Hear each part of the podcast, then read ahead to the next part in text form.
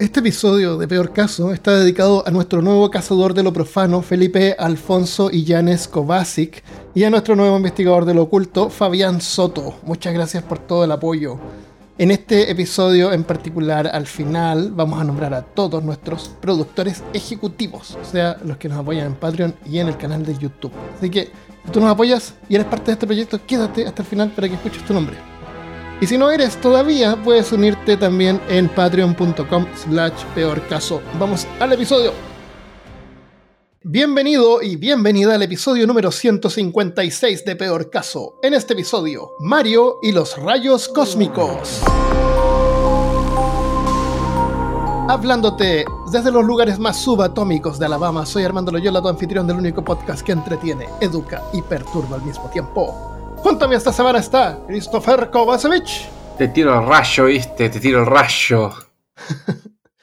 en el, cuando éramos chicos, con Christopher, solamente veíamos una serie de, de, en internet. Claro, era todo lo que veíamos, porque todos los chistes que hacemos son de lo mismo. que era el. Ah, el Alejo y Valentina. Alejo y Valentina, eso fue nuestra niñez, nuestra juventud. Ya. En, este, en el episodio anterior, eh, hablamos sobre por qué creemos en fantasmas. Y una de las razones por la que creemos o nos recordamos que vimos algún fantasma o alguna entidad eh, paranormal también es porque nuestra memoria es media eh. Ay, ni acá. Eh, nuestra memoria es media débil, así como que no, no, podemos confiar en lo que nos recordamos, porque cada, no somos como grabadoras. Entonces, cada vez que nos acordamos de algo, lo reconstruimos y le ponemos datos. ¿Es frágil? Es frágil, claro, es frágil. Y, y, no, y, no, y cualquier cosa nos, em, nos, nos, influye para poder cambiar la memoria. Entonces, aunque, aunque estemos 100% convencidos de que algo pasó de alguna manera porque nos acordamos, eso para nada es prueba de que lo que pasó ocurrió de la forma en que lo recordamos. Entonces, eh, hablando de eso, yo mencioné algo sobre los neutrinos del espacio que, venían del espacio y afectaban a los electrónicos. Y comenté sobre una votación en Europa que eh, los neutrinos afectaron a los computadores de votación y también como Intel tuvo que cambiar su fábrica bajo tierra para protegerse de los rayos cósmicos. No sé razón de qué dije eso, porque estábamos hablando de fantasmas, pero eso es lo que dije. Entonces, en, eh, en, eh, en, Instagram, eh, bueno, dejé ahí la nota, y, Cedric, nuestro amigo Cedric de León, nos aclaró de que eran muones, muones de chubascos atmosféricos, no neutrinos. Porque los neutrinos, en el nombre, son neutros. Y, cosas, y neutrinos, por ser neutros, no, no, tienen, no afectan en nada. Es, radiación alfa. Alfa quiere decir que, que no nos afecta. Entonces, dije, qué mejor idea de investigar esta información, refresqué la mente y vi lo interesante que es. Y eh, como Cedric es el que me incentivó a buscar esto, lo tenemos ahora con nosotros. Acá, sorpresa, Cedric de León. Aquí, gracias por invitarme al peor caso. Digo, ya, por fin se me hizo. Sorpresa. la verdad es que no lo invitamos, apareció. Estábamos grabando y de repente, de repente entró la llamada. Cayó como un moon. Yo, yo iba pasando. Christopher, baja un poquito tu volumen. Ya bajo mi volumen, sí. ¿Sí, sí, está grabando? Perdón. estamos grabando. Ah, porque no se ve mi onda a mí. A mí no se me ve nada. Ah, a lo mejor hay que hacer la pantalla más grande para que ah, se vea. Ya me no se ve bien lo tuyo. Es que cuando se satura se ve cuadrado arriba porque ya es como que se pasó del, del, menos cero. No sé. Fue demasiado. Bueno. Eh, entonces, bueno, como les cuento, revisa la información, me acordé que esto es súper interesante, dije, porque bueno, hagamos un episodio de esto. Y eh, Cedric es profesor de física, o, estudió física, o, es doctor en física, o inventó la física, algo así. Inventó la o, hace, o, parece que es profesor de educación física, pero está lo mismo. Con la panza, no creo. Tiene que, ver, ¿no? Soy un profesor supermasivo por la panza. ¿Te imaginas un profesor que es profesor de física, pero también hace educación física? Sí, pensé lo mismo. Sí, formé la fila equivocada. Oye, Cedric, eh, hablando de ese chiste, pero ¿de dónde viene la, la palabra físico? ¿Se refiere a lo, a lo, a lo tangible? ¿Por qué tiene la misma palabra físico que educación física? ¿Del cuerpo físico? ¿Es tangible? Pues se trata realmente del, estudio del por qué funcionan las cosas, grosso modo. Es como la, tocar, ¿no? la educación física, así cuánto puedes, alto puedes saltar, correr. Yo creo, que en realidad es una cosa del lenguaje del español que coincidentemente tiene esos dos significados, porque no, no tiene, nada que ver. una cosa con la otra. O sea, tiene que ver, como todo tiene que ver con física, pero me niego a creer que le voy a bajar más el volumen a esto porque está demasiado alto. Claro, sí, bueno, puede ser eh, una cosa. Entonces, eh, vamos a usar como marco para este episodio, eh, porque no tuve mucho tiempo como para armarlo también. Armando, Armando. Armarlo, claro, yo Armando. Armarlo, Armando. Oye, hay un Pokémon que se llama Armaldo. bueno, para, para, la gente que nos escucha en el futuro, Armando está obsesionado con Pokémon hace un par de meses, entonces ah, todas las referencias... No, no, no. Sí, estaba jugando otra cosa. Eh, me compré Monster Hunter. Qué mentiroso. Sí, tengo Monster Hunter eh, Rise y Monster Hunter Story 2. Ah, excelente. Para Switch, lo quiero probar. Es que estaba pensando si que hay un juego de Pokémon. Ya, eh, la gente está acá para hablar de física, no de educación física, de física. Entonces, ya, en el caso de en el caso de Intel dije que había una fábrica de Intel que fabrican procesadores, que se dieron cuenta que habían fallas en los procesadores y descubrieron que eran rayos cósmicos así que se tuvieron que enterrar para protegerse. Eso, eso no es cierto, eso no es verdad. En 1978, y aquí Cedric, tú interrúmpeme o cuéntame o, o, si quieres contar algo, dime. Pero esto tiene que ver con, la, con el tema de Intel. Sí, sí, sí. Entonces, en 1978, Intel reportó errores en las tarjetas de memoria. Había valores que cambiaban de 0 a 1 sin ninguna razón aparente. Entonces descubrieron que el problema no estaba en la parte metálica o las conexiones, sino que en el, en el recubrimiento cerámico. Cuando uno mira un microchip, es como este cuadradito negro, ¿cierto? Un rectangulito negro. Ya, pues ese rectangulito está hecho de un material cerámico que protege los circuitos dentro. Este material era producido en una fábrica en Colorado que estaba cerca de un río que se llama Green River. Justo más abajo la, planta donde fabricaban este material estaba justo más abajo de una antigua mina de uranio y torio. De uranio y torio que son radioactivos. Entonces me imagino que el río brillaba verde y por eso se llama Green River. Entonces el problema es que estos isótopos venían desde la mina y llegaban al río y de ahí a la fábrica del material cerámico para los chips electrónicos. Los isótopos, como recordábamos, no son criaturas parecidas a las cochinillas o los chanchitos de tierra. Y tampoco son el equipo de béisbol de Springfield. Tampoco. Y tampoco es la cimatoda exigua, que es un isópodo. La cimatoda exigua, ¿te acuerdas el bichito que se te pone que te come la lengua? Sí, sí me acuerdo. Nuestro amigo es un. Ok, voy a decir Pokémon. eh, entonces estos isótopos radioactivos, que son moléculas radioactivas, ¿no es cierto? Pueden ser moléculas o un, isótopo puede ser una molécula o puede ser una un, un átomo. Un átomo radioactivo o un isótopo, Cedric. Sí, exacto. Puede ser. ¿Y puede ser una molécula también o no? Solamente un, un, átomo. No, nada más el, átomo, el átomo, nada más. Nada más, sí. La diferencia entre átomo y, y, partícula es que una partícula está hecha de varios átomos. Eso es. Eh, entonces, los isótopos son átomos que se han acumulado demasiada energía en su núcleo hasta que se vuelven inestables. Y comienzan a liberar esa energía en forma de rayos. Empiezan a tirar rayos por todas partes. Pueden ser rayos alfa, beta o gamma. Eh, hicimos un episodio de los accidentes nucleares donde explicamos bien esto, pero para recordarnos, los rayos alfa son rayos que no, no traspasan ni siquiera un, pedazo de papel. No, no, no, no, no, no, no nos afectan en nada. Los rayos beta son un poco más, tienen más energía, entonces son capaces como de traspasar un poco más, eh, pero se pueden parar con una lámina así de aluminio, no traspasan el aluminio. Ajá. Pero los rayos gamma, los rayos gamma traspasan todo. Pero parece que no traspasan el plomo, ¿no, Cedric? Mm, depende de la cantidad de energías, eh, pero sí, se utiliza plomo para frenarlos. Para eh, frenarlos, claro. Por eso cuando...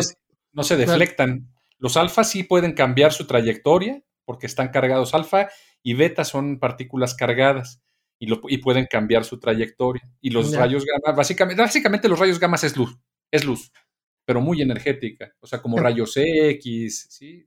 Bueno, la, la, diferencia es interesante que te le voy a decir. La diferencia entre rayos X y, y rayos gamma es que los rayos gamma son es radiación que viene del núcleo del átomo, mientras que los rayos X es radiación que viene de es como son como partículas esenciales así como como luz, como dices tú, como eh, ah, ¿cómo se llama la partícula de luz? El fotón. Fotón, claro, son como fotones. De hecho, los rayos X son fotones también. Y también los rayos X son fotones, sí. o sea, todos los rayos gamma, o sea, todos los fotones, pues son partículas electromagnéticas. De hecho, son bosones. Y, este, y es rayos X, rayos gamma, rayos infrarrojos, microondas, ondas de radio. Todo el espectro electromagnético son fotones, todo, todo, todo, todo, todo. O sea, es luz. Eso es lo bonito de esta partícula, ¿no? Entonces, la única diferencia es la cantidad de energía. Si son, por ejemplo, infrarrojos o rayos o microondas, es, es, luz con una cantidad menor de energía. Si son rayos X, son es, es, luz con una mayor mm. cantidad de Imagínate que tienes un foco, ¿sí? ¿Sí, han visto los, los, focos de filamento? De sí, de, tungsteno. Exacto, entonces la, cantidad de, eh, uno puede medir la temperatura del filamento de tungsteno por el tipo de color que tiene. Entonces, si se fijan, primero es muy rojito, es poquita energía, luego empieza a ser más naranja, más amarilla, muy blanca. Eso es la en cantidad de kelvins, pues se puede medir, ¿no? Por eso te venden los focos. Yo no sabía, bueno, hasta que empecé a estudiar, que la cantidad de, eh, qué tan, qué tan cálida o qué tan fría, que curiosamente es, al revés. Exacto. Entonces, cinco mil elegante. Exacto. Yo, decía bolas, es como cuando vas al hotel, te ponen eh, este, la llave que dices caliente, hot, y ya no sabes si es caliente, eh, cold, al revés. Entonces, lo mismo. Entonces, la cantidad de energía, es, perdón, entonces, entre más energía tiene un fotón, más se va acercando a los, al ultravioleta a la luz ultravioleta, a los rayos X suaves, rayos X duros, rayos gamma suave, rayos gamma duros, rayos gamma de ultra alta energía, y eso sigue siendo luz, pero de muchísima energía, son, dependiendo del fenómeno que lo produzca. Pero sigue siendo de nivel como los Super Saiyajin. Había un, había un, instituto que investigaba esto en Japón, en los pies del, del monte Fuji. Se llamaba el Instituto de Rayos Fotónicos con, eh, con Koji, Koji Kabuto. Koji Kabuto trabajaba ahí. ¿Sí? Ahora se nos cayó el carnet. Déjenme decirles algo interesante. Oye, Christopher, no hables así. No, pero parece, parece el doblaje cubano. Koji Kabuto, Koji Kabuto. Yo no tengo idea, Armando, por qué está captando tanto Está bien, está bien. Que cuando habla más alto no más se satura. Porque de hecho, bueno, lo que yo les quería comentar era que, eh, hablando de los rayos gamma que hablaron antes, eh, en, el universo Marvel, eh, uno de los grandes cuestionamientos que existen es de qué diablos estaba hecha la fórmula del super soldado que le inyectaron al Capitán América. Y a través del tiempo, como la fórmula se pierde, trataron de recuperarla varias veces y varios científicos trataron de reproducir la fórmula. Y uno de estos científicos que, trató de reproducirlo fue Bruce Banner. Y lo ah, sí, por eso, eso es lo que estaba haciendo. Eso es lo que estaba haciendo cuando estaba experimentando con rayos gamma. Ah, le puso mucho colorante verde. Y ahí tuvo el accidente y por eso se transformó en Hulk. Ah, pero eran rayos gamma lo que estaba. Y parece que lo otro que. pero eso es retroactivo, esa historia retroactiva es como que, ah, tratemos de armarlo así como para que combine, pero. No, originalmente era así. No, originalmente era así. Originalmente era así. Y el, el otro que, que, parece que también fueron afectados por rayos gamma fueron los eh, Cuatro Fantásticos, pero no estoy seguro. Sí, también. También fueron rayos gamma. sobre, sobre, la, sobre el color de la llama, sobre el color de la llama y de la luz. Eh, ¿Sabían ustedes o han visto ese video de la, el combustible que usan los automóviles de Fórmula 1? Cuando se incendia no tiene color. Metanol, ¿no? Lo que le ponen. No sé, no sé cómo es, pero no tiene color. Y, se incendia la cuestión y no se ve el fuego. Imagínate, es lo más aterrador del mundo. Hay un video así que pueden ver que se está incendiando el auto, pero no se ve. La gente que está ahí sabe porque, por el calor. Y lo tratan de extinguir y el, y el tipo sale del auto así quemándose, pero no se ven las llamas, es invisible. Imagínate, ahí está para una campaña de rol. pero esto lo puedes hacer, eso lo puedes hacer en casa. Bueno, no lo hagan en casa, no. pero la cosa que utilizan las chicas, bueno, las chicas o quien se despinte las uñas, normalmente, es acetona, creo, no es acetona, pero ah, es algún eh, no tiene color. no tiene color y quema.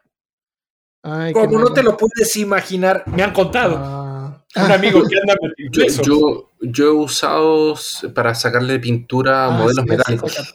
Mm. por ejemplo, cuando tú compras un modelo o quieres repintarlo, y eh, como no puedes usarlos en los de plástico, porque los de plástico se derriten, los usan los modelos de metal. Ya.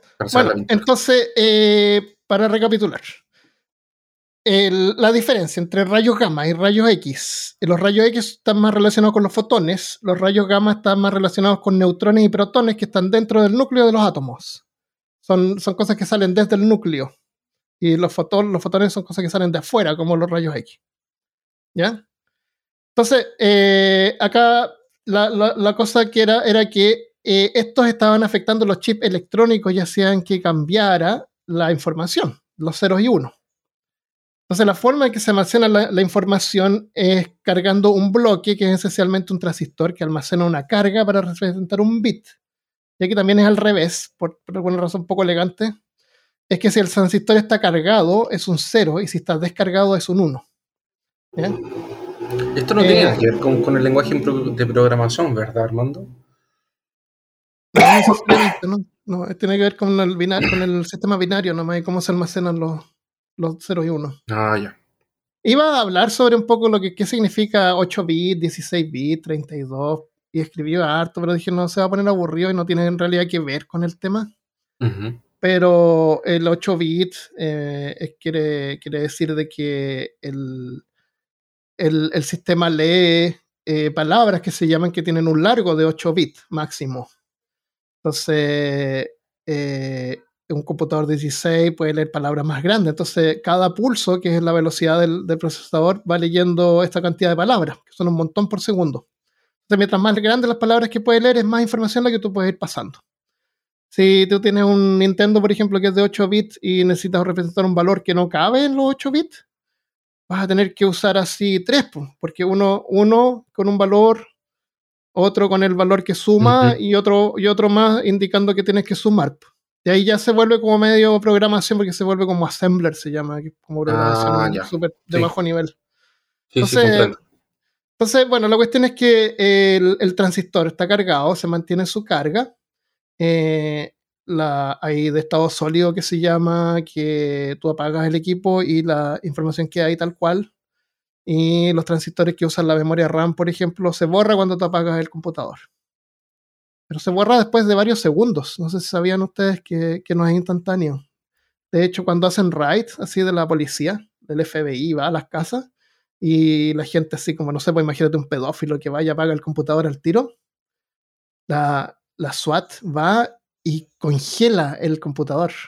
Lo congela con, esta cosa que... Con hidrógeno. Con, hidrógeno, Y lo congelan y se lo llevan congelado porque así mantienen el estado de la memoria. Imagínate. Ah, para que no... Ya, sí. Entonces, em, lo que hacen estos isótopos es perder material del núcleo que disparan e irradian en todas direcciones. Si tienen suficiente energía, pueden traspasar todo como mini balas, rompiendo moléculas como nuestro ADN, o ionizar átomos y moléculas, o sea, como eh, cargar, eh, volarles electrones y les cambia la, carga, eh, que es lo que pasaba en el caso de, la, de, las, de, las, tarjetas de memoria. Em, y eso salía del material porque estaba ahí mismo, entonces era fácil que le llegara. Intel no cambió su fábrica bajo tierra, como dije en el episodio anterior, solamente tuvieron más cuidado donde se fabricaba el recubrimiento de los chips hicieron un, publicaron un paper y desde entonces es algo que todas las empresas de electrónicos tienen, tienen en cuenta. O eso es lo que quieren que tú creas. Bueno, ojalá que sí, porque hay esas pantallas azules que solían aparecer, además que puede ser una cosa así que te cambia los valores del computador. Y no necesariamente que venga esa radiación que viene del material dentro de tu computador. porque como estamos hablando de los rayos cósmicos, son rayos que pueden venir del espacio, van y pasan justo por tu memoria, por tu procesador y te cambian algún valor. Eso fue lo que pasó con Mario Bros, pero vamos a hablar de eso un poco más adelante. En el, otra cosa que hablé fueron sobre las votaciones en Bélgica, para las votaciones del 2003. Dije que Rayo Cósmico había atacado un computador. Sí. Eso es así, no fue un neutrino, sí. Una estación de, votos electrónicos. Un computador, un computador en particular.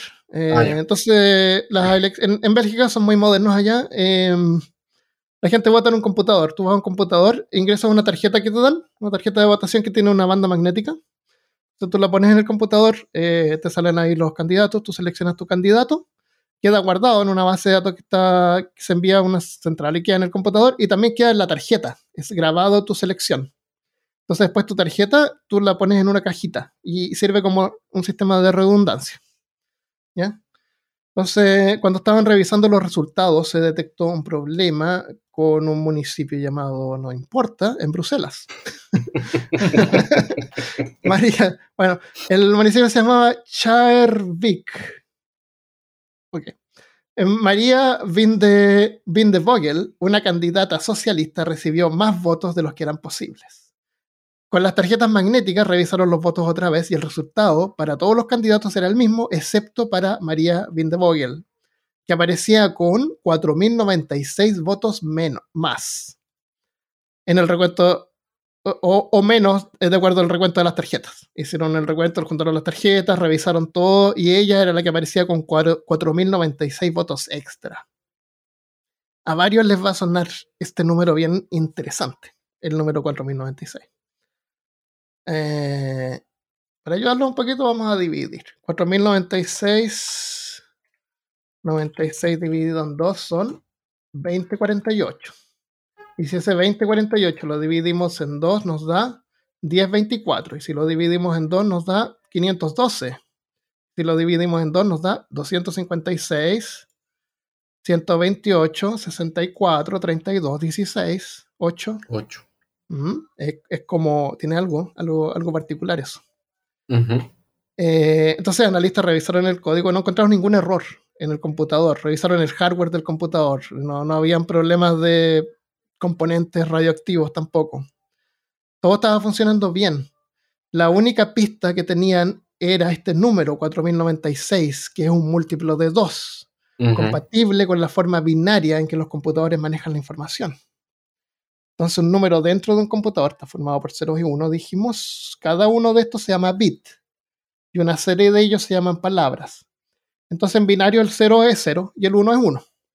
Pero si tú quieres representar el número 2, vas a necesitar un segundo bit que va siempre al lado izquierdo, siempre se van cargando al lado izquierdo. Entonces, mientras un bit no cambie de 0 a 1, imagínate que para la izquierda son puros ceros.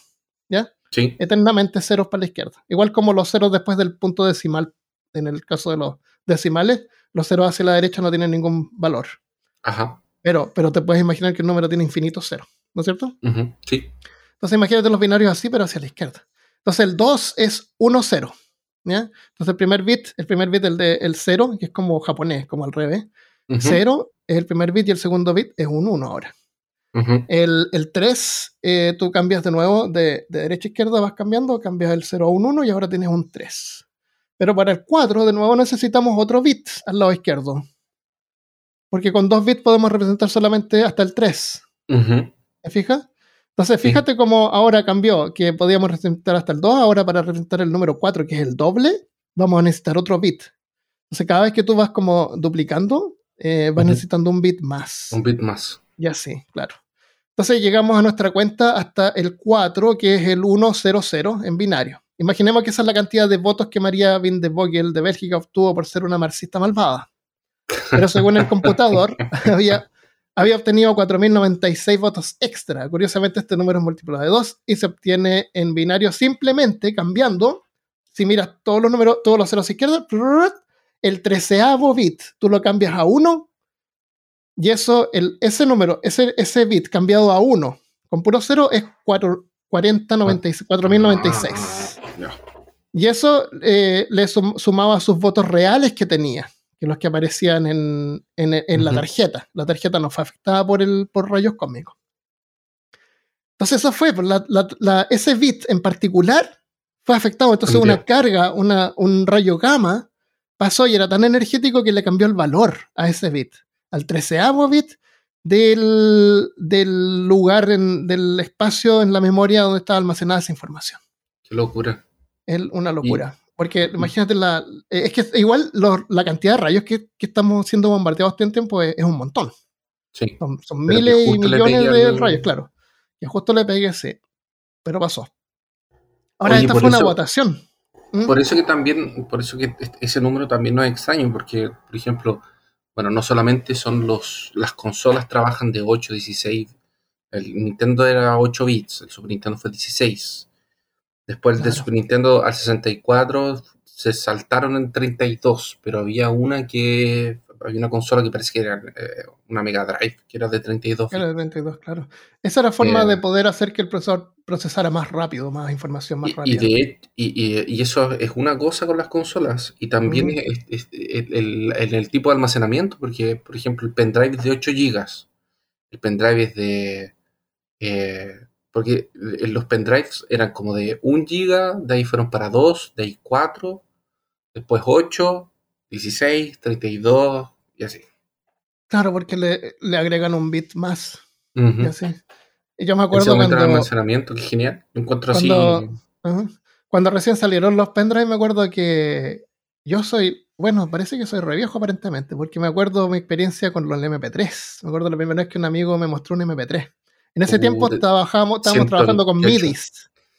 Estábamos con MIDI y eh, según tu tarjeta de sonido podía interpretar el MIDI, entonces sonaba genial. Eh, y me acuerdo, fui a una casa de un amigo y me dijo, mira, escucha, y puso una canción de Metallica. Ya, y eh, es un MP3. ¿Qué es lo que es eso? es este archivo, mira, pesa así 3, 3 megas. Ya, pero no ni siquiera cabe una canción en un disquete. Dije yo, esta es una porquería que no sirve para nada. Imagínate, así, pues, porque esta cosa no cabe en un disquete. En cambio, mira, acá tengo un disquete con un montón de músicas de Symphony X que me gustaban en ese tiempo y, había canciones en, en, MIDI. Y se escuchan genial, pero es MIDI. Y, pues. y después con las pendrive también, un amigo compró una pendrive y, y era súper chica comparado con los discos duros que había en ese tiempo. dije, esta cosa también es medio inútil. Pero después al tiro nos dimos cuenta del, del valor que tenía y nos dimos cuenta que habían de más valor. Entonces, con mi amigo, él fue a cambiar la suya para cambiar una de 512 mega en ese tiempo. Cacho. Eh, y era caliente, sí, habían, discos duros, habían discos duros que no llegaban a un giga. Habían discos duros más antiguamente de, 500. Eh, y, y, en ese, en Chile cuesta devolver las cosas porque no hay representantes de las empresas. Entonces todo lo que tú compras es el quien te lo vende lo compró. Entonces cuesta un montón devolver cosas. Porque no es como que acá que tú vas a un lugar y, y si tú devuelves algo se lo mandan a la fábrica, a, la fábrica de la marca, no sé, pues Sony. Y Sony se encarga de arreglarlo y empaquetarlo de nuevo, qué sé yo. Allá no. Entonces me acuerdo mi amigo decía, no sé, es que no, no, no, no tengo USB. Mi computador no tiene USB. Y le traté de poner Windows XP, pero igual no, igual no funcionó. Así como que haciéndose el tonto. Con el hecho de ponerle Windows XP iba a aparecerle un USB. Bueno, sí, así avanza la, tecnología. Sí, lo cambió. a mí me regalaron una memoria USB de 64 megas cuando, cuando compré una máquina portátil, una de, y era una cosa que parecía supositorio gigante. Un tampón que había poner la computadora. Entonces, y, como dice Christopher, yo cuando me emocioné y compré un disco de 1.2 gigas. Ajá. ¡Wow! Era. estaba acostumbrado a meter y sacar disquetes. Oh. Yo tengo unas chiquititas ahí guardadas que las tengo con Linux y, y botean mm. desde, la, desde el USB. Son así como de 256, que no sirven para nada. Pues dije, ah, voy a jugar con Linux aquí. Cuando estaba haciendo ese episodio sobre la, el Dark Web, que había que usar Linux y todo eso. Entretenido los primeros pendrives que tuve eran esos pendrives de, que reproducían MP3. Esos eran los pendrives que tenía. Eh. básicamente era eso, era un... Ah, que tenían ese play stop, así como que tenían para. Ah, cierto. Sí, genial. Y tú lo cargabas en el... ¿Funcionaban con una pila o tú lo cargabas? O bien unos que funcionan con batería. Oh. Cierto, no me acordaba de eso. Yo me acuerdo del Audio Galaxy. ¿Cuál es ese? Y de Napster, Audio Galaxy. Ah, era Audio la- Galaxy. fue- Napster fue la- el sucesor, si no me equivoco, de Napster fue sucesor de Audio Galaxy. Te, dej- te Wow. conectabas y ahí compartías tus MP3 toda Pero- la noche para bajar dos canciones. Genial. Napster, espera, ¿qué fue primero, Napster o Audio Galaxy? Audio Galaxy, si no me equivoco. ¿Cómo se llamaba ese que era Shark no sé cuánto? Audio Shark, no. Sharknado, no. No, el, el Shark, No. el Shark Armando es el que te eh, pone los cheats en las consolas. No, no, no, si había una, un El- servicio de música algo Shark, sí. Ah, ya, el, yo me acuerdo del Soulseek. Para mí el Soulseek era lo mejor Ah. que había. No, yo Soulseek te permitía tener acceso, le- el- con el Soulseek le dabas acceso a la gente a tus carpetas de, de- de música y ellos podían descargarla. Yo subí un montón a Lala, un servicio que se llamaba Lala, que subías tu música y la escuchabas por internet. Y después Apple compró Lala para usarlo en su sistema de, de música y lo cortaron. Lo compraron y se acabó Lala. Y después te Ah, vendían las cosas.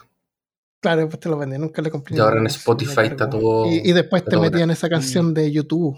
¿Te acordás que una canción gratis de YouTube para todos se carga automáticamente? Y como era la única canción que tenía en, el, en la aplicación de en el, en el iPhone, cada vez que me subía al auto y se conectaba con la radio, tocaba la maldita canción de YouTube.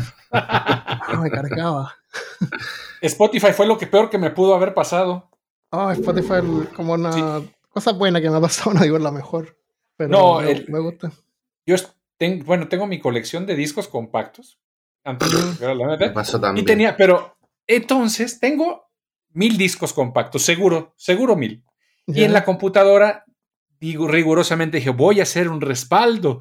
Y me puse religiosamente, uno por uno, con la mejor Ya. calidad, sin Oh, pérdida. Los nombres de las canciones. Sí, y no está, entonces no está el nombre porque no lo bajó de la base de datos y lo Claro, tecleaba, sí, sí, sí. escaneaba el, el- el- el- el booklet, lo Ujú. guardé. Bueno, ya cuando estuve a punto de acabar, llega la suscripción de Spotify. Dije, no, no puede ser posible, esto no lo tiene. Ah, Me puse a teclear tal obra y ahí estaba, tal otra obra y ahí estaba. Yo, Sí. hay, hay, hay cosas que tengo que no están en Spotify y me acuerdo que lo subí una vez al chart, no sé cuánto que no me puedo acordar, porque ahí tú subías algo y todos lo pueden escuchar. Se puede escuchar en Ya. línea. Ah, Y es el, el segundo cas- cassette de ese grupo que se llamaba Parkinson de Chile, que tocaban esa canción del Por el vino me quedé sin pena. ¿Te acuerdas? la? Ah, ya, sí, sí, sí. sí. Esa canción no existe en ninguna parte. ¿No? Eh, no, no está en Spotify. Te lo voy a mandar después para que lo escuchen. El- Ah, Pero, y, y ese tipo se murió. ¿Qué El tipo te tocaba el violín. Era como una música pop que tocaba violín. Y, y ese Ah. tipo, violinista, se murió. Se murió re joven. Y el grupo se desbandó y ya no existe. No, el, el sello parece que lo grabaron ellos mismos. Y yo tengo por ahí el, el cassette completo. En, pasado en MP3. No claro. existe en ninguna parte. Ni siquiera está en locura. Spotify. Sí, me podría poner yo de autor y subirlo. Ya estuvo. Pero en fin. Sí. Parece que se pueden subir a Spotify. Yo podría crear una cuenta, poner ya este es Parkinson y aquí está el cassette. O la música. Dando Bueno, el crédito suficiente, ¿no? No, no, no más que para ganar yo, sino que como para que esto exista y esté disponible al mundo, ¿me Sí. entiendes? Eso es lo que yo me gustaba de ese, de ese sistema chart, que no me acuerdo el nombre. Que yo lo ponía ahí y ahora está disponible. Todos lo pueden escuchar si quieren. Y la gente lo escuchaba y, y, y ahora no. Bueno. Ah, siguiendo con la música, también pasó con este tipo que se murió, ¿cómo se llamaba? El Purple Rain Guy. Prince. Ah, Prince. ¿Te acuerdas que Prince lo, lo demandaron porque se puso a hacer música fuera de su compañía y ya no podía usar ni siquiera su nombre Prince? Entonces hizo un montón de discos llamados, donde él no decía que era Prince, sino que se llamaba el artista conocido como Prince. Ese era su nombre, el artista conocido como Prince, porque legalmente no podía titular, no podía decir que el disco era de Prince. ¿No se acuerdan de eso ustedes? No. Sí, pasó eso, era re loco. Y, y tiene un montón de discos que son de Prince y otros que son del artista conocido como Prince y ni siquiera sale su nombre, sale su símbolo. Y son de, y son de productoras diferentes, entonces tú encuentras unos en Spotify y otros no están, es, es un lío. Bueno, eh, Rave es un disco de, del artista conocido como Prince que es súper bueno. Y no El parece que tampoco está en Spotify. como- Eh, El artista conocido como Prince. a, mí, me cuesta, a mí me cuesta encontrar en Spotify música japonesa de anime. Entonces tengo que ah, escuchar en YouTube. Oh, yo les puse a mis sobrinos em, eh, Family Music. ¿Cómo se llama el Family? esa música es como de 8 bits con, que cantan en japonés. No me acuerdo el nombre. Y se los puse y me dijeron, no, eso suena como a Nintendo, no les gustó. sí, pues, genial. ya, eh, hablemos de rayos cómicos. Hablemos de rayos cómicos. Entonces ya, la radiación es algo que ocurre todo el tiempo, partículas radioactivas nos atraviesan todo el tiempo, muchas provienen del espacio, eh, rayos otras provienen de bananas, que son radioactivas, de cualquier cosa tiene, tiene el rayo. Seguramente uno también, el cuerpo contiene potasio, así que también eh, soltamos, naturalmente también soltamos, se nos escapan los rayos. Regularmente a mí. Se nos escapan los isótopos, se andan tirando por todos lados. así. Cuando te tiras un isótopo, ¿no te pasó? Cuando eh, comas pollo, quítale las plumas a tu isótopo. Entonces, eh, los rayos cósmicos viajando casi a la velocidad de la luz provienen de estrellas que han explotado, supernovas en nuestra galaxia y en otras. Como tienen una carga, como no tienen una carga eh, eléctrica, ¿no es cierto? Eh, son desviados por campos magnéticos. Entonces andan vagando por el espacio por billones de años y es como casi imposible saber de dónde vienen, porque pueden venir cualquier parte. Se desvían con, con, la, cualquier campo magnético, los tira para el lado. Y eso es lo que nos protege a nosotros de ellos también, nuestro increíble eh, magnetosfera, que es lo mejor que nos ha pasado. Eh, entonces, eh, pueden ser muy poderosas las La, partícula, hay una partícula que se llama OMG, por Oh My God. Fue detectada el 15 de octubre de 1991 por un detector de rayos cósmicos en Utah. Tenía la energía de 51 joules, o sea, como una pelota de béisbol viajando a 100 kilómetros por hora. Que para una partícula es una energía absurda. Es muy raro que esta partícula haya llegado a la superficie del planeta porque generalmente chocan con otras partículas en la atmósfera, eh, creando diferentes moléculas que se llaman pions. Que parece que como un nombre, eh, eh, ¿cómo se llama? Parece que no se llama en español, umbrella, cuando dices como, como una categoría de cosas. Claro. Entonces, no son moléculas, los piones no son, son piones y no son moléculas, son partículas fundamentales también. Eso, claro. Entonces, estas van, van chocando con otras partículas y cada una choca con otra y se empiezan como a esparcir como una especie de, de racimo que, se convierten en neutrones, protones, muones, electrones, positrones y fotones. Que a su vez siguen chocando con otras moléculas cayendo como un racimo que llueve sobre la Tierra. Se cree que una de estas partículas, la que golpeó el transistor en la treceava posición del computador, que le agregó 4.096 votos extra en la candidata María Van de Boyle, era eso.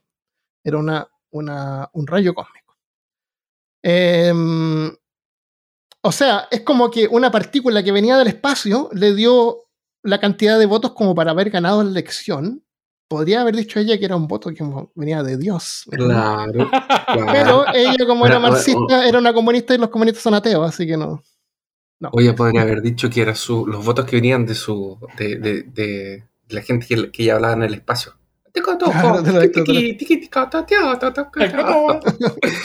Claro, le, le mandaron votos los, los seres de Próxima Centauri. No, ¿cómo se llama ese planeta, ese sistema que siempre usan los. ¿Tú, ¿tú viste esa mujer o no, Armando? La del meme. No. No te reíste porque no, no, no entendiste por qué. Ah, eso Después te la Ya. Hay una mujer que dice que habla en, en, idioma alienígena. Alienígena. Ah, y se pone a hablar así, ya. Lo vamos a poner en Instagram si lo contamos. Bueno. Es el peor eh, insulto a la inteligencia. Por eso que no entendió. es, que es que no hablo, no hablo alien, sorry. Ya, entonces estos rayos cómicos están por todas partes eh, y a veces pasa que em, no tienen energía suficiente, pero como causan tantos que pueden causar problemas, pueden causar efectos, de repente son problemas, sino que y a veces es una cosa que no importa. Eh, actualmente a todo esto los computadores tienen, tienen sistemas para prevenir esto, para, para revisar la, la, la, información en las memorias y, y, lo corrigen y no hay, no hay mayor problema con esto. Actualmente. No es como antes. Por eso a lo mejor no nos tiran tantas pantallas azules los computadores hoy en día. Se apagan nomás. Este. no ni siquiera sale pantalla Yo creo que no he eh, visto una pantalla azul hace muchos años. No, pero en serio, no te muestra la pantalla azul, solamente se apaga, pero hay una parte donde tú puedes ir y ver la información que hubiera salido en la pantalla azul, solamente que ahora no la muestran. Sí. Bueno, 65 eh, billones de neutrinos pasan por cada centímetro cuadrado de nuestra piel cada segundo. Los neutrinos interactúan tan poco que entre 100.000 billones de neutrinos que pasan por la Tierra, uno o menos de uno interactúa o se detiene, así como que choca con algo, desvía algo. Las partículas ionizantes con más energía, afortunadamente, son desviadas por el campo magnético de la Tierra y las partículas de la atmósfera. En el aire también van chocando con, eso. Eh, acá cabe destacar de que la razón por la que vemos el cielo azul es porque, como dijo Cedric al principio, eh, el color de la energía como que va cambiando de color de acuerdo al espectro electromagnético y el azul está al principio. Entonces quiere decir que tiene baja energía y si tú lo ves como una onda, es una onda sinusoidal como grande, larga, larga, ¿no es cierto? Eh, pero cuando tiene más energía es como más, eh, cerrada esa onda. Entonces como que sube y baja más, como una frecuencia más alta. Entonces como viaja más a medida que se va moviendo en el espacio, tiene mucho más chances de chocar con otras moléculas. En cambio, la, onda que es como más relajada, así como el azul, pasa piola así entre medio de todas las moléculas del aire y por eso vemos el cielo azul. ¿Se entiende? Em, mm, mm, pero a veces pasan igual y a veces afectan cosas que son más importantes que un aburrido computador de votación. Claro. Se cree, se cree que una vez afectó el juego Mario 64 en una Nintendo 64 en, una, en, una consola específica o mientras estaba en una consola específica, en una consola específica de un tipo que estaba haciendo stream en ese momento. Ah, fue ahora moderno. Fue hace poco, sí. No sé, ahora moderno no, pero, pero hace poco. Bueno, estaba haciendo stream, no sé si en Twitch, pero estaba haciendo stream. Era un speedrunner, que son estos tipos que juegan estos videojuegos y tratan de llegar al final lo más rápido posible. La intención es llegar al final del juego, al final de la etapa, lo más rápido posible, no en realidad jugar el juego completo, así que se encuentran cualquier glitch, cualquier error que les permita saltarse algo, se lo saltan. ¿Ya? Entonces este tipo estaba jugando de repente y Mario en una plataforma, eh, él pega un salto a una plataforma y Mario salta más de lo que debería haber saltado. Eh, traspasa un techo que ve como una especie de jaula y queda en una plataforma donde no se supone que el personaje puede llegar. ¿Ya? Y este era un streamer profesional. Y él ofreció mil dólares. No, no, logró replicar el, el glitch porque eh, si lo lograban replicar eh, les permite como una ventaja ahora para hacer el speedrun más rápido, por ejemplo. Entonces ellos cuando encuentran un glitch lo tratan de replicar hasta que logran saber cómo pasó. El tipo ofrecía mil dólares para ver si había alguien que lo pudiera hacer de nuevo y nadie lo pudo repetir. ¿Ya? hasta que un programador descubrió que alterando un bit en las instrucciones en ese momento, justo cuando saltaba esa plataforma, se replicaba el efecto. Pero no se podía hacer en el juego, había que hacerlo como manualmente. ¿Entiendes? Entonces se cree también que la consola fue alcanzada por un rayo cósmico que justo afectó en ese momento irrepetible que hizo que Mario saltara más, más alto.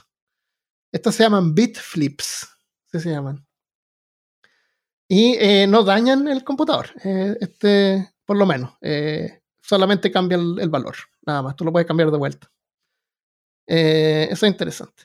Ahora, sobre el. Dije también que una la fábrica de Intel que se había tenido que mover bajo tierra.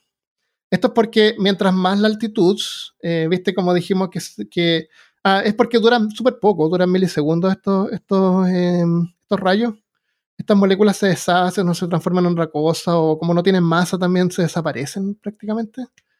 Eh, mientras más alto estamos, más hay. Y mientras más, más bajo, como hay más espacio en la atmósfera, se van como deshaciendo, perdiendo, desviando. Entonces, mientras más alto, más hay.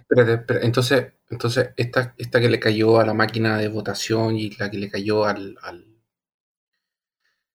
la consola de Nintendo 64, eh, salió de la atmósfera terrestre. Mm, no, no, se puede saber necesariamente, pero se cree que sí porque era una partícula con alta energía. Y a menos que hubiera algo radioactivo por ahí cerca, eh, no creo que hubiera sido posible que, te llegue una, o sea, no, es, no, es, no, es, algo que, como, que como dijiste que desaparecían. Sí, se cambió, Es raro que vamos a ver esto después del caso de los muones, que hay un caso que se llama la, paradoja del muón. No sé si es familiar con la paradoja del muón. No sé, pero ahorita ahí, la cuentas. Ahí se lo vamos a contar, sí. Entonces, bueno, en la, no fue la planta de ILTE, fue el Laboratorio Nacional de Los Álamos en Nuevo México, que constantemente está lidiando con problemas en computadores inducidos por neutrinos. Ahora esto pasó también hace tiempo, los computadores, como digo, ahora no son tan eh, propensos a tener problemas por esto. Entonces eh, pusieron simplemente un montón de detectores y a lo mejor yo como que asumí como pasa mientras más alto ocurre, porque también hay el caso de un avión que no se desplomó el avión, pero como que los computadores eh, reciben información como que eh, algo cambiaba y el avión como que cayó así como 100 pies y después 200 pies y después tuvieron que aterrizar de emergencia. Entonces, por eso pensé a lo mejor, ah, mientras más, más bajo es menos la cantidad de, de estos rayos que pueden caer. Entonces, no sé, me imaginé de alguna manera que la fábrica se había puesto bajo tierra. Pero no, no fue así. Em, los neutrinos, ah, espérate, em, mm, mm, no fue la planta de Laboratorio Nacional de los Álamos. Eh, esta fue lidiando con problemas en computadores inducidos por neutrones. Y aquí está mi último error del episodio anterior. Neutrinos y neutrones son cosas diferentes. Y si tú no sabes la diferencia, te gritan por internet como Cedric me gritó a mí. neutrinos no me gritó. Los neutrinos son partículas fundamentales, o sea, no están formados por otras partículas. Son parecidos como un electrón, como un fotón. Son puros pero tienen carga neutra, pero tienen carga neutra. Son puras partículas sombrero. ¿Sombrero? ¿Por qué sombrero? Que son fundamentales. Fundamentales. Oh, ¿eh, ¿Esto lo inventaste ahora? no, no, no lo inventó ahora. De hecho, es lo malo de hacer podcast y stream con las mismas personas en diferentes tiempos. Lo he escuchado como tres veces. Y la, está reciclando chistes la misma persona. El cine cutre. Que la gente que en el caso no había escuchado el chiste todavía. ah, ya. Reciclando los chistes. Mm. chiste usado.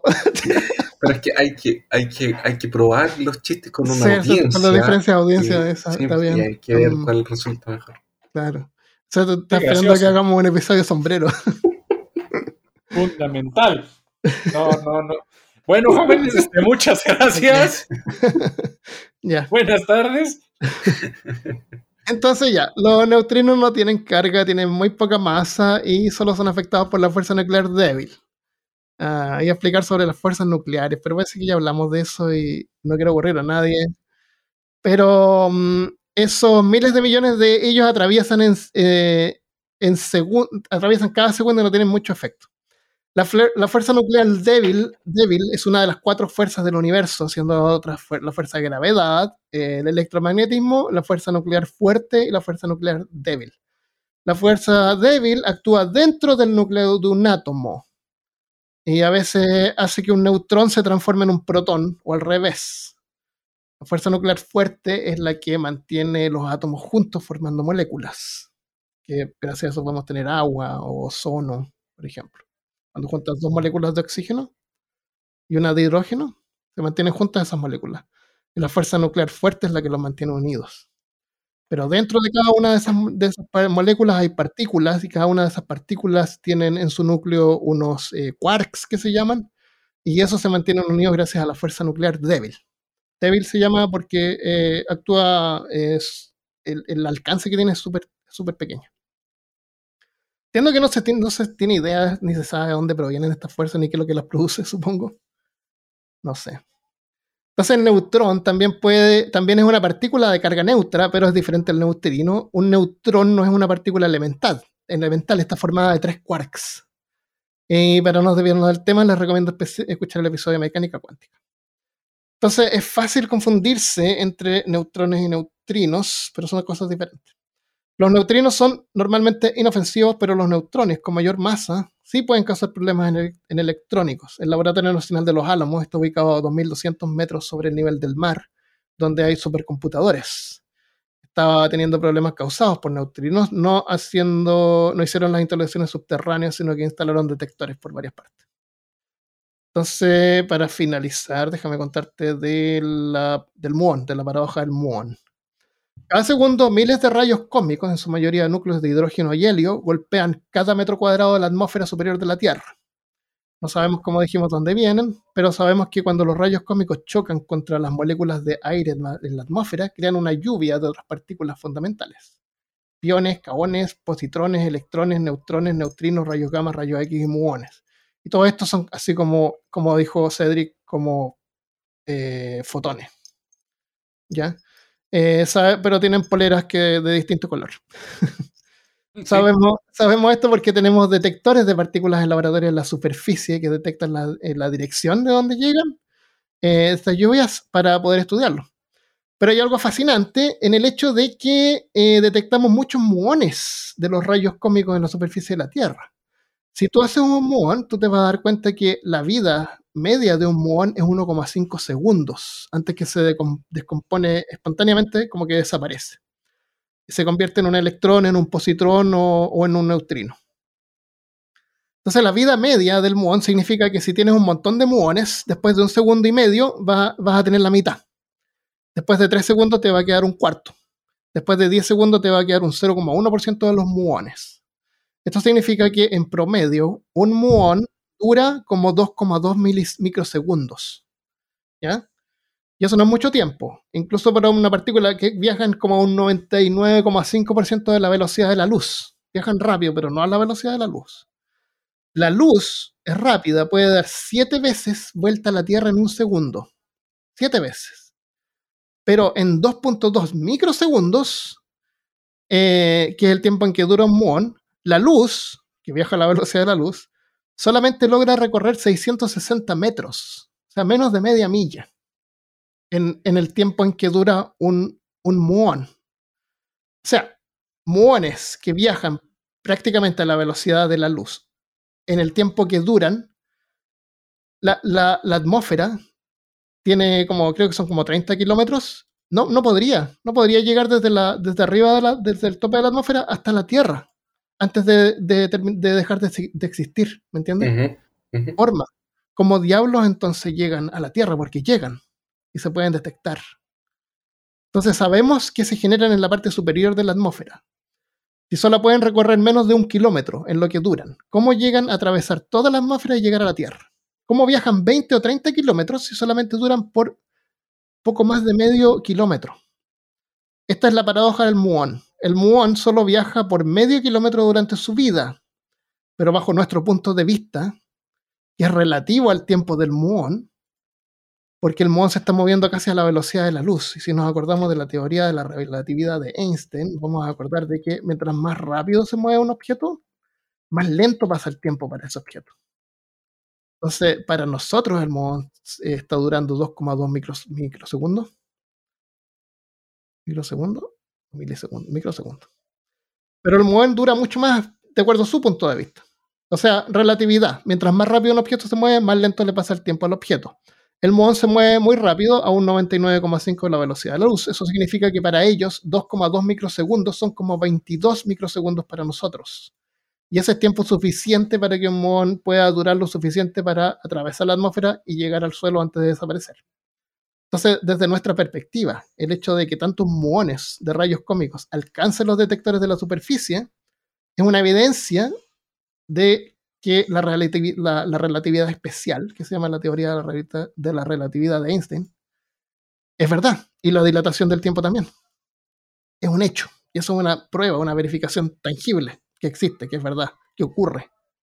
Entonces lo interesante de esto es, eh, bajo nuestro punto de vista, sea, el muón todavía está durando 2,2 microsegundos.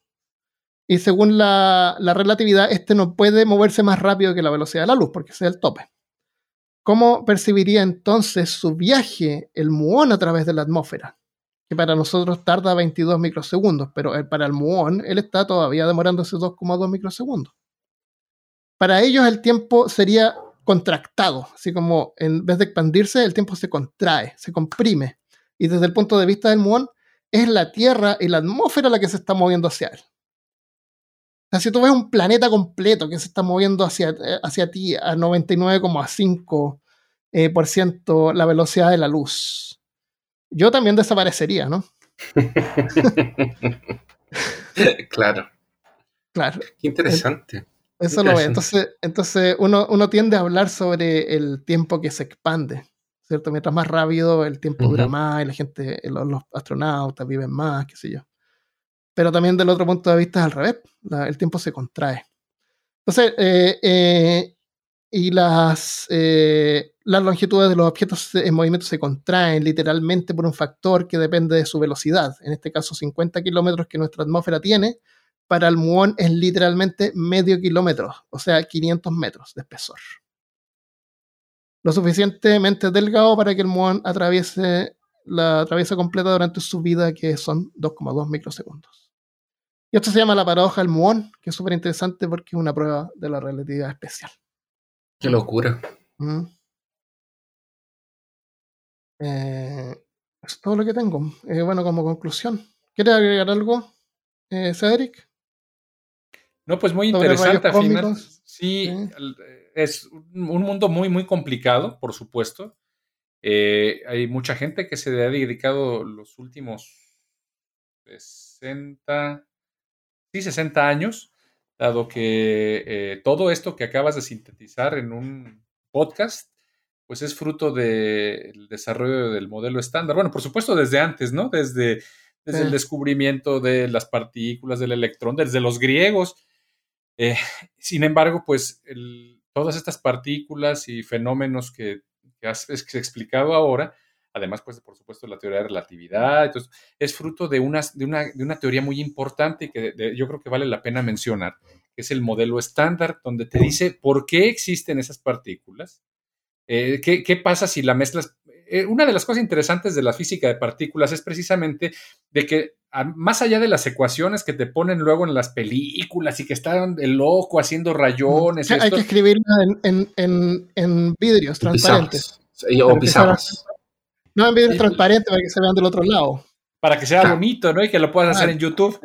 Pero es, o sea, fuera de, de las matemáticas que son complejísimas y que tienen un desarrollo de, o sea, puro premio Nobel es el que se encargó de trabajar esto, eh, podemos verlo y esto me gusta mucho como lo mencionaron ustedes, sobre que a final de cuentas se, pueden ver como bloquecitos de Lego. Es lo que yo lo veo así, son bloques de Lego. O sea, y lo interesante de esto es que si te das cuenta, o sea, de hecho aquí saqué, no, no, lo van a ver los amigos, y aquí me lo puse.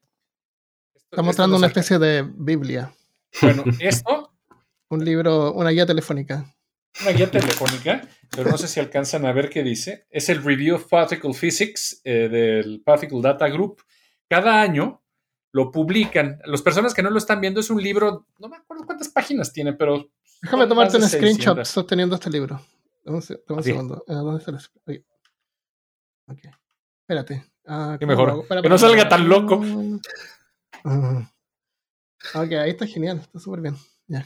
Bueno, en este librotote, esto es básicamente la guía telefónica de las partículas y todas las propiedades que tienen cada una de ellas. O sea, el oh, electrón, el rayos, los rayos. ¿Eso es lo que tú le antes de ir a la cama? Antes de ir a dormir. No, este lo utilizo realmente para detener aquí este, un mueble que se me mueve. Aquí lo tengo. no, lo enviaban cada año, ahora ya es electrónico, por supuesto. Entonces dices, a ver, vamos a ver, la, masa del muón, ah, es despreciable, sí, pero ahora volvieron a calcular la masa del muón y cuánto le agregamos una cifra significativa más. Ah, bien. Ahora, vamos a ver, el, bosón Z0, vamos a ver, acaban de calcular esto nuevo. Y entonces es como una guía, este librote, y publican en nuevo la edición, incluyendo el pequeño cambio, ¿no es cierto? Exacto, exacto. Y cómo lo calcularon, y quién lo hizo, y por qué lo hicieron, y los resultados, ¿no? Entonces, lo pueden, de hecho está muy bonito, lo pueden buscar en Particle Data Group. Hay unas versiones interactivas, este, muy ah. bonitas, muy didácticas para jugar con esto. Entonces, el punto es de que los fermiones, o sea, los, neutrinos, los electrones, los piones, los mones y su favor y sabor. Los mones son mon más, mon menos, pion más, pion menos, porque tienen su partícula simétrica, o sea, su, contraparte, el, ah, eh, el, electrón y el positrón. Entonces, bueno, el punto de esto y los bosones que se encargan, el fotón es una partícula, pero además se encarga de mediar la interacción electromagnética. ¿De dónde sale el fotón, por ejemplo, no? ¿Dónde, ¿Dónde salen estos rayos? El punto es de que no nada más son estos, hay un, hay un zoológico de partículas, muchísimas partículas, como pudieron ver el, el, librito que describe cada una de ellas. Y no es que haya cinco páginas por partícula, por lo regular es una guía de una página por cada uno de ellos, más o menos, y otros cálculos que vienen allá. Entonces, estos bloques constituyentes te ayudan, realmente la materia que nosotros conocemos, está hecha solamente de protón, neutrón, electrones y párale de contar con tres partículas tenemos para armar todo el universo que conocemos nosotros, ¿sí? Los ladrillos, las computadoras, los ojos, las moléculas, con esas tenemos y por supuesto pues sus variantes, una sobresimplificación. El, caso es de que la teoría que te dice cómo juntar estos bloques y de dónde salen estas partículas que, que, no mencionamos eh, y que no se mencionarán y que mucha gente ni siquiera las conoceremos, te dicen cómo es que puedes pegar una con la otra. ¿Y qué pasa y si puedes pegar una con otra? Y en caso de que despegues una de ellas, o sea, si tienes dos partículas y las vas a chocar, o si haces, juegas canicas con ellas, ¿qué va a salir? Entonces, el modelo estándar de las partículas fundamentales desarrollado por eh, Feynman, eh, Abdusalam y todos los físicos teóricos de, aquel, de los años 60, eh, bueno, de hecho, Feynman este, es más conocido por el Challenger y cómo es que encontró el defecto en la explosión, pero eso es tema para otro, otro episodio. El punto de esto es que ha predicho todo lo que acaban de mencionar ustedes con un grado de exactitud increíblemente. O sea, si tú le dices, ¿qué pasa si pego un protón con un neutrón y con tal energía, además? Ah, bueno, pues te va a salir esto. Y si yo los despego, si yo despego los gluones del neutrón, ¿qué va a pasar? Ah, pues va a salir esto otro. Entonces, el, el modelo estándar te dice, y ha funcionado durante los últimos años, con mucha precisión, y no hay otro modelo hasta el momento que haya cambiado. Espérate, ¿qué es lo que ruido? Perdón, perdón, hago pausa. Mi hijo. Ah. Viste, ya le van a chingar al, al, al joven. Le fue a pegar. le fue a pegar a su hijo. Le fue a encerrar, a encadenarlo de vuelta. le fue a dar un día de pan. Qué malvado. Ay, qué suerte que no tengo hijos. O tenía, tenía. o tengo, en el closet. Está como Bart cuando te lo encierran en. Oye, te aviso que el, el Chantae 2 no existe. No fue lanzado nunca. ¿Cómo no? ¿Y esa imagen que te mandé? Ah, proyecto nomás. Sí. Ya. Por eso hicieron el remake del Color. Ya. Eso explica todo. Ya. Sorry. Ya. Perdón. Es que, encontró un globo mi hijo. Y quería encontró cómo patear las paredes. Exactamente. Entonces, bueno, finalmente el asunto es que hay muchas teorías, las teorías de las supercuerdas, que para, desde mi punto de vista es una es como un como dedicarse a hacer sudokus. ¿Para qué lo haces? Ah, pues nomás porque puedo. eso de las supercuerdas no tiene sentido y han querido buscar porque el, el, modelo no tiene sentido? Sí tiene sentido pues para entretenerse, para jugar, o sea, es, como si dijeras, ¿para qué quieres el cubo de Rubik en la vida? Ah, pues para pasar el rato. Ok. o sea, eh, el asunto es de que mientras no puedas verificar experimentalmente una teoría, no tiene sentido. Entonces, el asunto, ¿no? Es lo importante del modelo estándar. Y es que dice, ¿tiene el modelo estándar muchas fallas? Sí, las tiene. Sin embargo, no hay otro que la haya. Ah, pero tenemos supercuerdas. Eh, sí, pero experimentalmente no hay manera de, buscar 11 dimensiones. Ah, pero ya bajamos a 8. Ok, cuando podamos tener experimentos que puedas, en los cuales podamos verificar lo que dices, está y está muy bonita, los cálculos son entretenidos, pero eso no se puede verificar experimentalmente. Eso es lo que ha mantenido el modelo estándar, que es el que ha hecho explicar, esta, ha podido realizar las explicaciones que nos has compartido el día de hoy y que ha hecho que el CERN siga arrojando resultados pese a todo este esta reducción de presupuestos, de que son cosas fundamentales, de que es una gran cantidad de inversión. Bueno, el CERN está tratando de validar, bueno, y ha validado prácticamente todo lo que el modelo estándar predice. El bosón de Higgs es prueba de ello. El bosón de Higgs es otra partícula que ha sido producida, este, eh, teorizada o fue teorizada con base en el modelo estándar. Y durante mucho tiempo no había manera, o sea, de haber sido, haber podido ser eh, probada que existiera el bosón de Higgs. Entonces el modelo estándar dice, ah, bueno, estos son los cálculos y sale esto. Ah, qué bien, genial. ¿Y qué necesitas? Ah, pues necesito un acelerador de partículas que tenga pues el diámetro de una ciudad. Ah, perfecto. Y después, pues que tenga tanta energía. Ah, luego lo hacemos. Y entonces llegó el CERN y después de muchas pruebas empezaron a validarlo. Entonces la teoría, de manera corroborada experimentalmente, y después de haber hecho correcciones, porque chocaban decían, ah, no salió lo que habíamos este, esperado. A lo mejor es más energía, denle más vueltas, más, denle más duro al colisionador.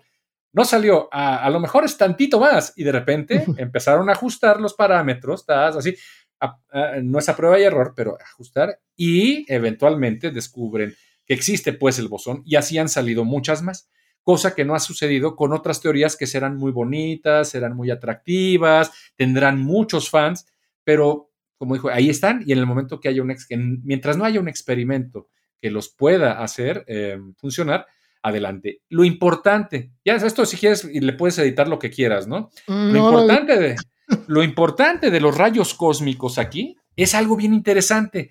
El CERN ni ningún otro acelerador en la Tierra o con capacidad humana, al menos hasta el momento, tendrá la capacidad de acelerar partículas. En este caso, los, rayos cósmicos son partículas que vienen del espacio, como nos acabas de mencionar, ¿no? Pero vienen con una cantidad de energía increíblemente grande, como también lo habías dicho, o sea, como si fuera una bola de béisbol. Con esa energía llegó abajo, a lo mejor eh, perdió energía mientras caía, tal vez no. Ah, esta, viene la parte interesante. Mm. Eh, el mecanismo de producción de rayos cósmicos, para poder nosotros detectarlos, no sabemos de dónde. Los neutrinos es bien importante poder intentar detectarlos. El asunto es que para poder frenar un neutrino de una cierta energía, porque además son increíblemente energéticos, la masa es despreciable. O sea, mucho tiempo se creía que no tenía masa los neutrinos y se teorizaron sobre neutrinos derechos, neutrinos izquierdos, o sea, un montón de cosas.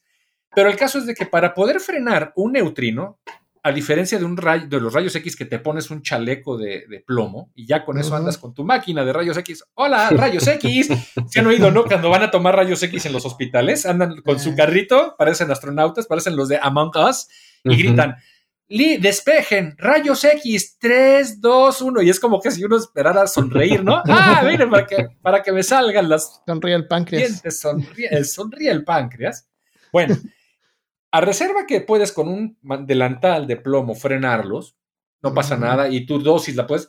Para poder frenar un neutrino, sí, que viene del espacio, por ah, espacio exterior, necesitas una placa de plomo que, tendría el ancho del sistema solar, con el centro en el origen y finalizando en Plutón. Ese sería el espesor de la placa de plomo para poder frenarlo. Entonces dices, oh, pero lo que dijo Armando, son una cantidad de miles de millones por segundo. Entonces, estadísticamente, pues puede, uno podría haber sido frenado por pura chiripa, como decimos en México. ah, sí, alcanzamos a frenar uno con el ojo de fulano. Bueno, pero no tienen carga eléctrica, son neutros, entonces no pueden interactuar con la materia. El asunto es que es muy difícil detectarlos, muy difícil poder captarlos. Son las partículas más elusivas del universo. Y las más inútiles también. no, no, eso, Es, lo interesante. No son las más inútiles. Entonces, alguien, alguno de los físicos dijo eso mismo. Dijo, le dijo, oye, al Cedric que dijo que las esto es inútil. Dice, no. Dice, ¿por qué? Y la respuesta la dio Armando. Lo que sucede es que este, este episodio, amigos, es para ponernos a prueba. Armando nos quiso poner a prueba para llegar a este punto. Al principio dijo de los rayos cósmicos, no sabemos de dónde vienen, porque como están cargados, normalmente son protones, ¿sí? Que, bien, que tienen una cantidad de energía brutal, o sea, brutal, lo más energético, junto con los rayos gamma, pero están cargados eléctricamente. Entonces, pues con cualquier campo eléctrico o magnético pues, se desvían. De tal manera que nosotros, como astrofísicos o astrónomos que están buscando, no sabemos quién los produce, nos imaginamos quién los hace. ¿Sí? ¿Quién podrá ser una partícula tan energética? Ah, pues a lo mejor la explosión de una, de una estrella o una supernova. Oh, ¿dónde explotó? Pues explotó para allá a la izquierda, pero el rayo llegó de la derecha. ¿Cómo le hacemos? Entonces dicen, dijo alguien, oh, los neutrinos, levantaba la mano en el salón uno, no, pero los neutrinos no tienen masa, no tienen carga, no le hagan caso y le daban un zape. Pero, pero los neutrinos, otra vez, neutrinos, yo neutrinos, cállate, estamos pensando cosas serias. Y de repente alguien somos dijo, científicos. Somos, somos científicos, ve con los homeópatas. De nuevo ahí está reciclando un chiste. Ese es un chiste reciclado, yo lo sé. ¿Qué? Yo no. Que también lo usa en, en, el otro podcast de películas soy un, soy un, soy un actor. Ah, sí. Pero se lo hace Christopher, no yo. Entonces, bueno, después de que brincó y brincó, le dicen, a ver, a ver, vamos a escuchar a este. No, bueno, la idea es, por supuesto, no fue así. O sea, la idea fue un consenso. Dijeron, a ver, los neutrinos no tienen, tienen una masa despreciable, tienen una cantidad de energía colosal y no son desviados por campos eléctricos ni magnéticos. Dice, ahí está la respuesta. Si nosotros queremos saber quién produce rayos cósmicos de ultra alta energía, pues veamos los neutrinos. Entonces sabemos que no se van a desviar, no van a cambiar su ah, composición. Y, si vemos que de allá viene, de allá arriba, 90, Porque no podemos detectar. Exactamente. Entonces, ah. si, entonces, ah, sabemos que existen los neutrinos porque han sido detectados, pero son elusivos, es decir, no tengo yo una cámara que los pueda ver, pero si los logro detectar y puedo detectar un tren de neutrinos estos de miles de millones que me llegan y veo de dónde vienen, digo, ah, de allá, a ver, astrónomos, díganme qué hay allá en tales coordenadas. Claro, usan, varias placas, usan varias placas, entonces van chocando y ahí con parallax pueden detectar si por el asunto, aquí y después acá está más acá, entonces ahí pueden ver este es el ángulo que cayó. Eso que dices tú es un experimento de placas paralelas o experimento de, eh, de, rejillas, pero solamente funciona este con partículas cargadas. Eso es un detector de muones, Armando, lo que dices, no varias plaquitas. Eso no detecta, pero si buscan en internet Cande y Super Cande, que a Christopher Kovacevic, le va a gustar, Super Cande. Bueno, es un experimento en Japón enterrado donde tiene agua pesada, una cantidad brutal de agua ultra pesada con detectores de neutrinos. Y entonces sí podrían detectar neutrinos. El asunto es de que es altamente improbable. Otro experimento se llama Ice Cube, que precisamente utiliza el agua y detectores sumergidos ah, en, el, polo sur. el polo sur. Sí. Sí, a mí me han invitado, pero. ¿En serio? hay que ir ahí. Sí. Es increíblemente difícil. Sí, pero no hay mucho, tanto que ver tampoco, porque son, es una zona grandota que tiene los detectores, ¿no es cierto?, por todas partes enterrados. pero la base, la base es una base pequeña que está arriba al centro. Sí. Pero bueno, si no eres científico, no hay nada que ver. Bueno, a menos que seas Jacques Cousteau, ¿verdad? También o, alguno. pero cuando eres físico de partículas y te invitan, bueno, también tienes que tener entrenamiento, no es barato, una cantidad de seguros. Creo que el, creo que yo le, yo le tuve miedo al examen psicológico. Bueno, más bien me tuvieron miedo. No sé. El caso es de que tienes que pasar pruebas porque no, no es que, ah, hola, ¿qué tal? Ya llegué con mi mochila al Polo Sur, voy a hacer experimentos, a revisar, tomar datos. Dice, ah, perfecto, bienvenido, pásale, el café caliente está por allá. No, y de repente, oh, me siento muy solo en el Polo Sur, no hay con quién platicar, ya me voy. Y le dicen, mire, el siguiente buque militar de la, de la Marina chilena es en seis meses. sí, porque está al lado, lado oeste. Exacto. Entonces, bueno, es otro experimento Ice Cube donde también pueden detectar y han detectado, por supuesto, neutrinos si se logran detectar neutrinos, por supuesto, sería algo fabuloso, digo, de manera sistemática, porque podríamos saber quién los produce, bueno, qué los produce y dónde están.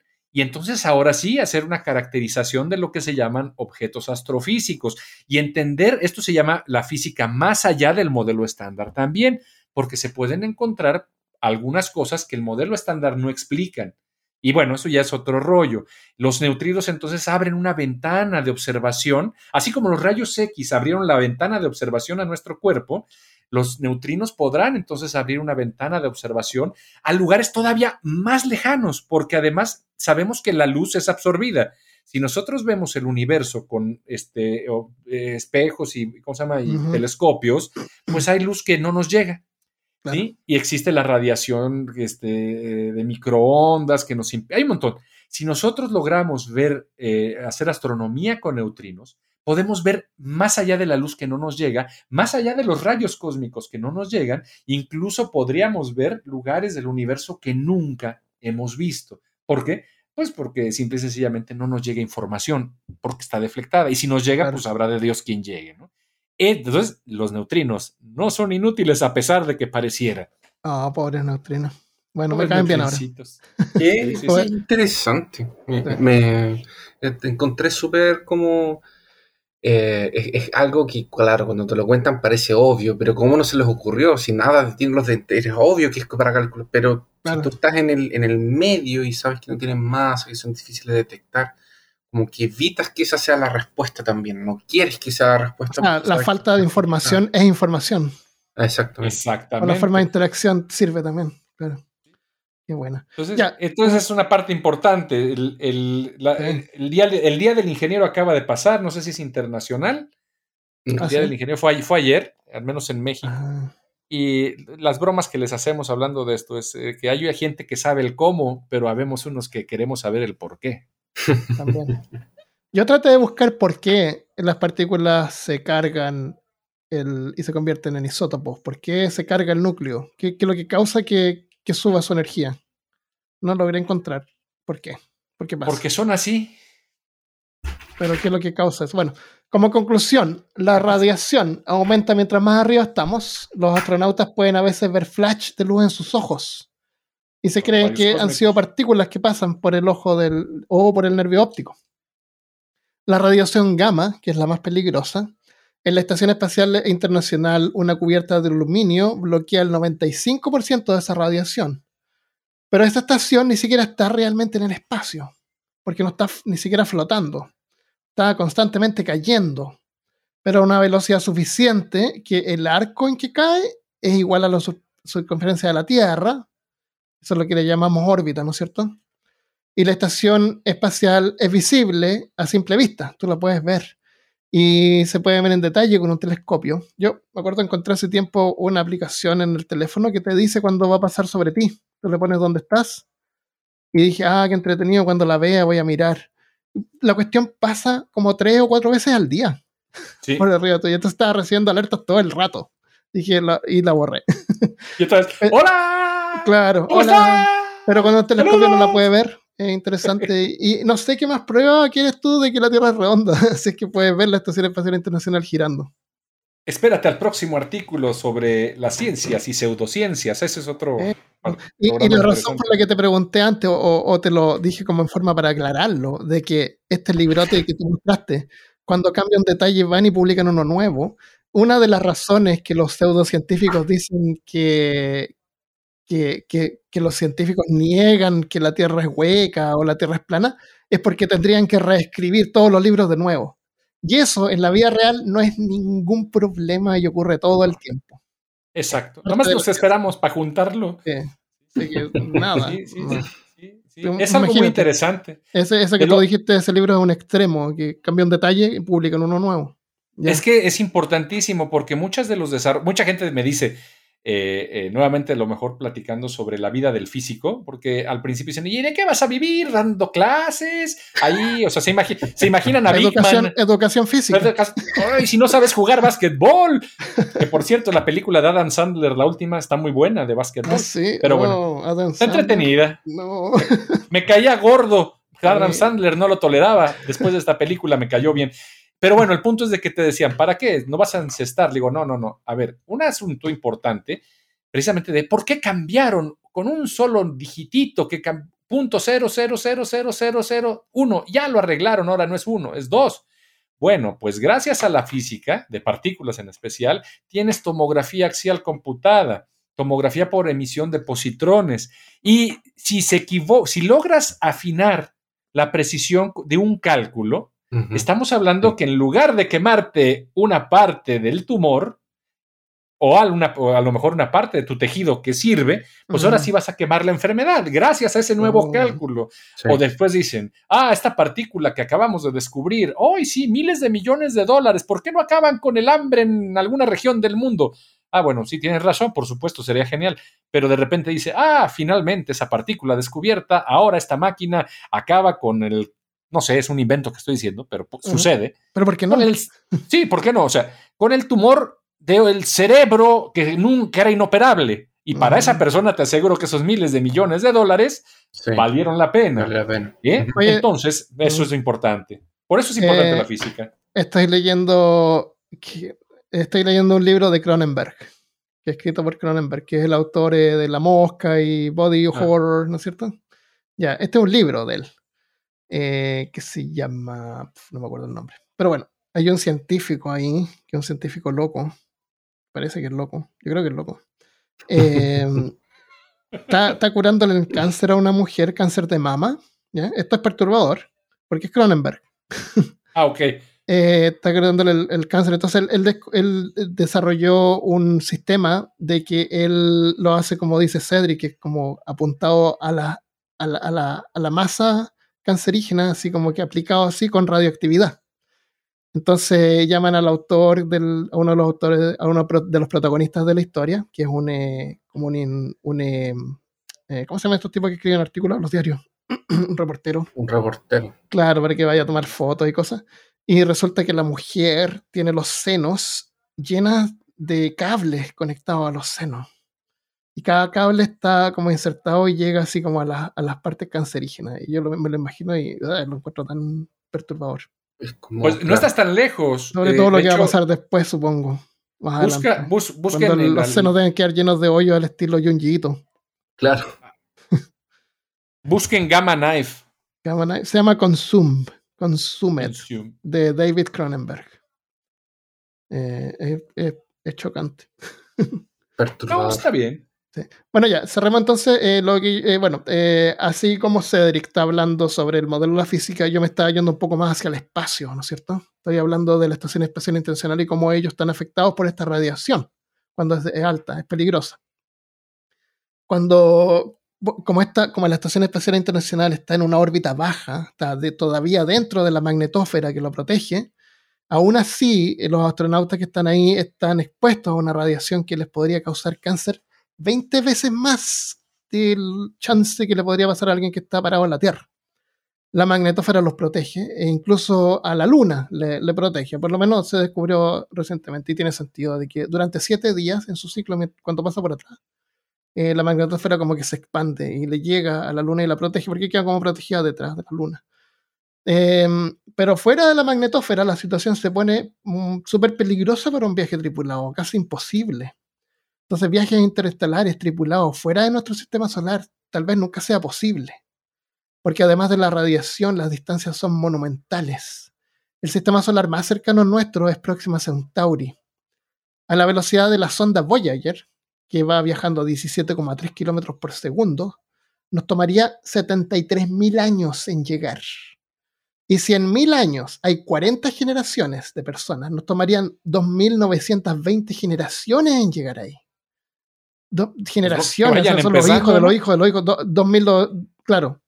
Eh, entonces, quién sabe si en el futuro a lo mejor vamos a usar una impresora 3D que va a usar proteínas, aminoácidos, agua y todo lo necesario para imprimir los gametos y fecundarlos in vitro. Una vez que el, el, el viajero, el, el, el, cohete o lo que sea, la nave, llegue al objetivo. Y ahí crecen los bebés y ya están cerca de, de, de Próxima Centauri B, porque el planeta, porque Próxima Centauri es el nombre de la estrella y cuando los planetas no tienen nombre, tienen el nombre de su estrella. Eh, por ejemplo, nosotros estamos en Sol C, porque B sería eh, Venus, eh, perdón, Mercurio, Venus y después viene Tierra, ¿no es cierto? Entonces nosotros estamos en D, porque A es la estrella. Entonces, bueno, tal vez nunca podamos llegar nosotros a otra estrella, Pero cada día de tu vida, las estrellas sí llegan a ti en forma de rayos cósmicos. Mira qué hermosa mi conclusión. que tú eres, qué Qué inspirador. Tú eres polvo estelar. Ah. Cálmate, Carl Sagan. ah, eso. Me, siento rodeado de estrellas. Muy bien. Y es, qué bonito. Y hay algo interesante ahorita que mencionaste la estación espacial. Estoy leyendo un artículo, bueno, varios artículos sobre esta iniciativa, bueno, idea, no sé si iniciativa. Idea. No, esa, la voy a ver al rato en la tele. No, sobre poner un, eh, un escudo para reducir en 1.8% la radiación del, del Sol y reducir la temperatura de la Tierra. Pero este escudo estaría en eh, una órbita estable en el punto de Lagrange L1 y parece que los del MIT se lo están tomando en serio. ¿En serio?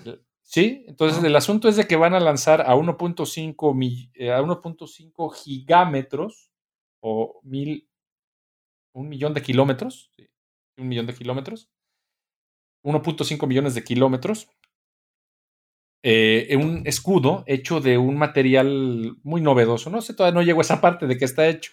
Ya tienen calculada la, la, densidad, etc. El asunto es de que este punto, que está entre el Sol y la Tierra, eh, se mantiene estable, dado a, la, a, la, atracción de la gravedad, entonces se mantiene ahí y no se va ni a acercar al Sol ni a pegar a la Tierra.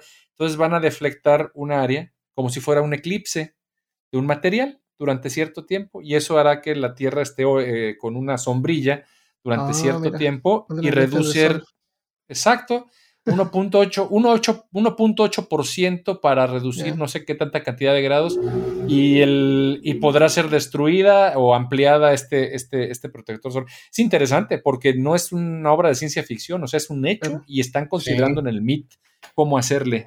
Qué locura. Imagínate, te cae en la tierra y te cae como un papel celofán gigantesco. Claro, y cubre toda la ciudad. Claro, así como que queda Alabama no entero de abajo. Alabama entero abajo de, de, papel celofán. como que una bandeja de carne. Eso. Exactamente. Bueno. vacío. Ya, dejémoslo hasta acá. Okay. Eh, Súper interesante. Eh, próximo episodio, el boson no sé. El brosón. El brosón. ya, Cedric, muchas gracias por eh, participar. Muchas gracias por venir. Muchas gracias. Eh, por, todo lo que nos contaste. Súper interesante. Muchas eh, gracias por invitarme. Igual, gracias por estar. Y, y, la próxima vez, ¿quieres adelantar algo o no? No. No. Ups. Somos dueños de lo que callamos y esclavos de lo que hablamos. Un proverbio judío. Y somos responsables de lo que entendemos también. Y, y somos responsables de lo que no queremos aprender también. Eso se llama irresponsable. Es, cierto. Ya, ya listo. Eh, nos vemos entonces. Muchas gracias. Eh, síganos en las redes sociales buscando Peor Caso. Muchas gracias a todos y todas por escuchar y compartir este podcast. Nos vemos la próxima vez. Adiós. Adiós. Bye. Peor Caso es producido en parte por nuestros productores ejecutivos, que son quienes nos apoyan en Patreon y en el canal de YouTube. Así que en este episodio los vamos a nombrar a cada uno para que sepan quiénes son. Eh, Guardián de los Mitos tenemos a Rubén N., archivistas de tomos prohibidos, Cristian, Eduardo Saavedra, John Hiers, Luis Quesada, Cazadores de lo Profano, Camila Valdivia Herrera, Carla Quintana, Constanza Unrichse, Elefante Rosado de Kenia, Felipe Alonso Illanes Kovacic, Guillermo Pereira Miranda, José Miguel Ponce, Lynn López, Macarena M y investigadores del oculto, Adelsor Cepeda, Cecilia Medina López, Cristian R, Devon Besendit, Jafo Vera, Iram Hernández, Luis Verde, Melissa Jacqueline Muñoz Ibarra, Michelle Boone, Nick Contreras, Oscar Guzmán, Romina Fernández Valdés, Carla Espitia, Edgar y Gabriel Gajardo. Y en YouTube tenemos también a Diego, investigadores del oculto, Diego Silva Ramírez, Mariana Reyes, Matías Nicolás Álvarez, Melissa Vázquez, Rodolfo Carrasco, investigador del oculto Mons y archivista de Grimorios Moisés Moreno, investigador del oculto Sujay Díaz. Muchas gracias a todos y todas y cada uno de ustedes porque son unas personas increíbles que nos ayudan a poder continuar haciendo este podcast y compartir un poquitito de educación a Latinoamérica al mismo tiempo que nos entretenemos y nos perturbamos.